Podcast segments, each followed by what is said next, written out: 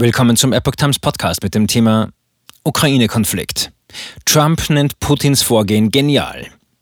Ein Artikel von Epoch Times vom 23. Februar 2022. In einer Radiosendung äußerte sich der ehemalige US-Präsident Donald Trump zur Ukraine-Krise und lobt Russlands Präsidenten Putin. Eine Reaktion aus dem Weißen Haus folgt prompt. Ex-US-Präsident Donald Trump hat das Vorgehen des russischen Präsidenten Wladimir Putin in der Ukraine-Krise als genial und schlau bezeichnet. Trump sagte am Dienstag in einer konservativen Radiotalksendung mit Blick auf Putins jüngste Entscheidungen, das ist genial. Der Kreml-Chef erklärt einen großen Teil der Ukraine für unabhängig und schicke Friedenstruppen dorthin. Wie schlau ist das denn? Mit Blick auf Putin sagte Trump weiter, das ist ein Mann, der sehr klug ist. Ich kenne ihn sehr gut. Gleichzeitig sagte der Republikaner, mit ihm als Präsidenten wäre es nicht dazu gekommen. Das wäre mit uns nie passiert.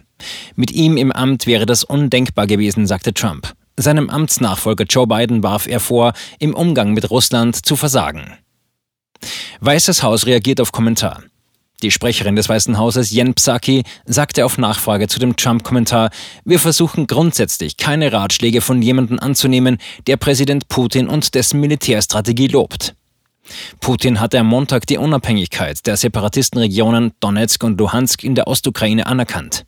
Der Kreml-Chef ordnete eine Entsendung russischer Soldaten an. Er plant damit zum zweiten Mal nach 2014 einen Einmarsch in die Ukraine. Der Westen wirft ihm vor, damit gegen das Völkerrecht zu verstoßen.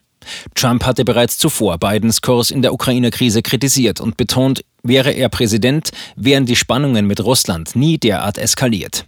Niemand sei jemals härter zu Russland gewesen und Putin und er hätten einander respektiert.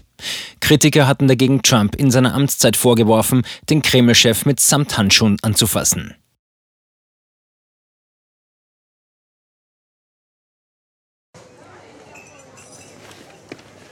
Bis Brot ich ess, das Lied ich sing. In Zeiten von Twitter und Facebook hat diese Redewendung aus der Zeit der Minnesänger neu an Bedeutung gewonnen. Wes Brot ich ess, das Lied ich sing, bedeutet in der Medienwelt, dass Zeitungen die Interessen derer vertreten, die sie bezahlen. In Deutschland sind dies meist Parteien, Werbekunden oder Stiftungen einflussreicher Geldgeber. Die Epoch Times ist frei von allen solchen Einflüssen und steht allein in der Verantwortung derer, die sie finanziert, nämlich Ihnen, unseren Lesern. Die Epoch Times bietet Ihnen einen investigativen Journalismus, der Tatsachen aufdeckt und sich nicht von einer Agenda oder politischen Korrektheit einschränken lässt. Wenn auch Ihnen wirklich unabhängige und unzensierte Informationen wichtig sind, dann finden Sie diese in der neuen Wochenzeitung der Epoch Times. Zum Preis von nur einer Tasse Kaffee erhalten Sie nachhaltige Geistesnahrung für eine ganze Woche. Bestellen Sie die Epoch Times jetzt gratis drei Wochen lang zum Kennenlernen und lesen Sie den Unterschied.